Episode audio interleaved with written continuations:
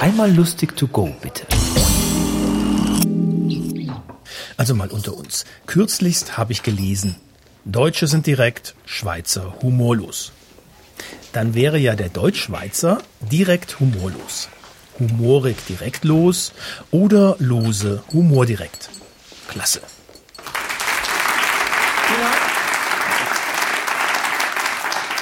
Dankeschön. Ich freue mich immer in der Schweiz zu sein. Es ist doch, es ist, ist so ein bisschen unschuldiger. Na, es ist irgendwie netter. Es ist so, so weniger belastet als in Deutschland. Ne? Beispiel, ich gehe da hoch, Backstage, ne, mach, hol's Handy raus und, und gebe meinen WLAN-Code ein für, fürs WLAN, ne, steht an der Wand groß dran, Kleintheater 88. Da erschrecke ich sofort. 88, das ist bei uns Nazi-Code. Wenn du bei uns einen siehst auf der Straße, Hemd 88 drauf, da machst du einen Bogen drumrum. Da denkst du automatisch, der arbeitet für den Verfassungsschutz als V-Mann. Das ist hier, ne, hier völlig unschuldig. Das ist einfach nur eine Zahl. Danach gehst du runter zur Theke, holst dir noch einen Negerkuss, auch völlig normal. Das ist, dass man hier einfach noch so unbelastet das ausleben kann. Ne? Das ist bei uns ein bisschen verklemmter. Ne? Aber darum geht's heute gar nicht. Das ist ja, ich möchte auch das Publikum sehen, das ist ja auch äh, interessant für mich, ne? auch so vom, vom Äußerlichen. Die Schweizer, ist ja also ganz andere, ganz andere Leute auch, ne? als in Deutschland, wenn du da im Theater bist.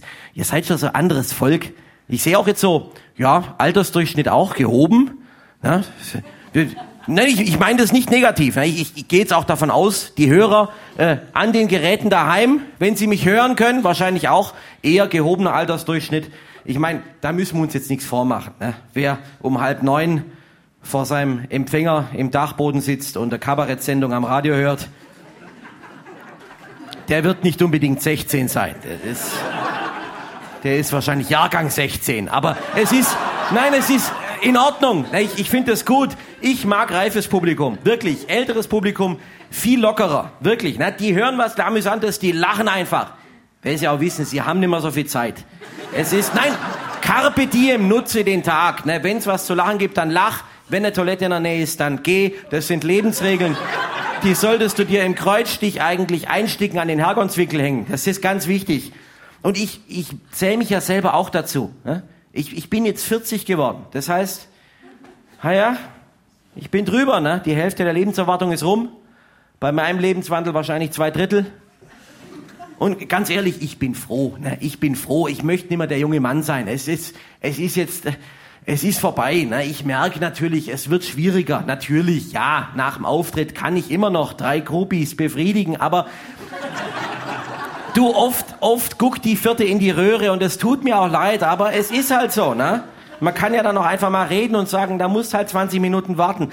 Aber es ist, nein, es ist ja auch, es ist ja auch wirklich schön loszulassen ne, von diesem jungen Mann-Ding. Weil der junge Mann, es, er, er strengt sich so an. Er ist ja dauernd in Angriffsbereitschaft. Er muss sich ja dauernd beweisen. Vor allem gegenüber Frauen.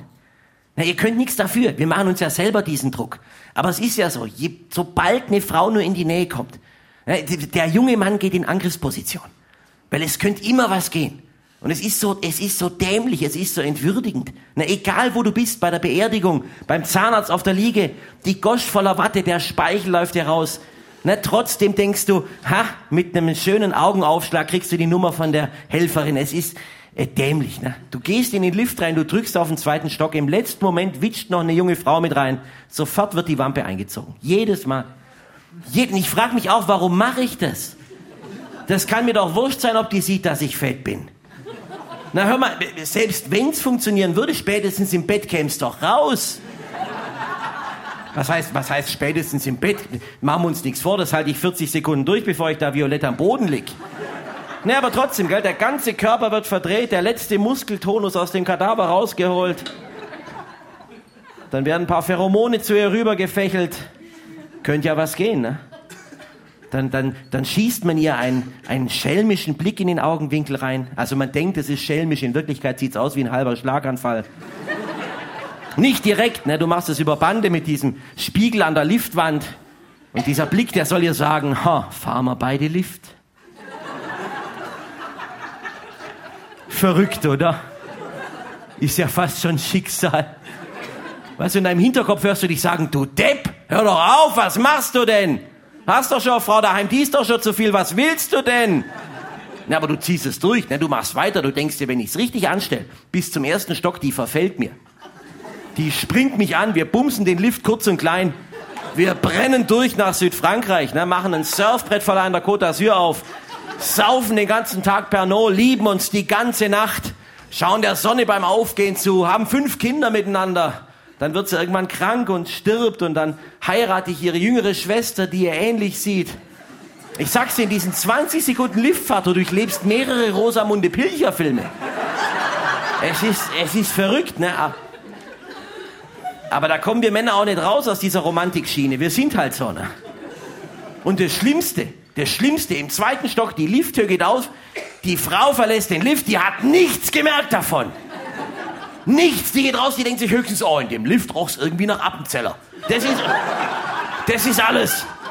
Und du bleibst da zurück, ne, emotional ausgeblutet. Liebe, Lust, Verlust, du hast alles durchlebt. Das ist, und das ist so anstrengend, sage ich Ihnen. Und das passiert uns Männern acht bis 15 Mal am Tag. Das ist einfach. Nein, nein, nein, nein, nein, nein. Nee, von, von daher muss ich sagen, für mich ist es durch. Ne? Ich möchte nicht mehr der junge Mann sein. Auch mein Publikum kann ruhig reifer sein. Ich sage immer, ich habe es ganz gern, wenn mein Publikum beim Stichwort Flüchtlingskrise zum Beispiel nicht gleich an Syrien, sondern erstmal an Schlesien denkt. Ne? Da hast du eine bessere Grundlage.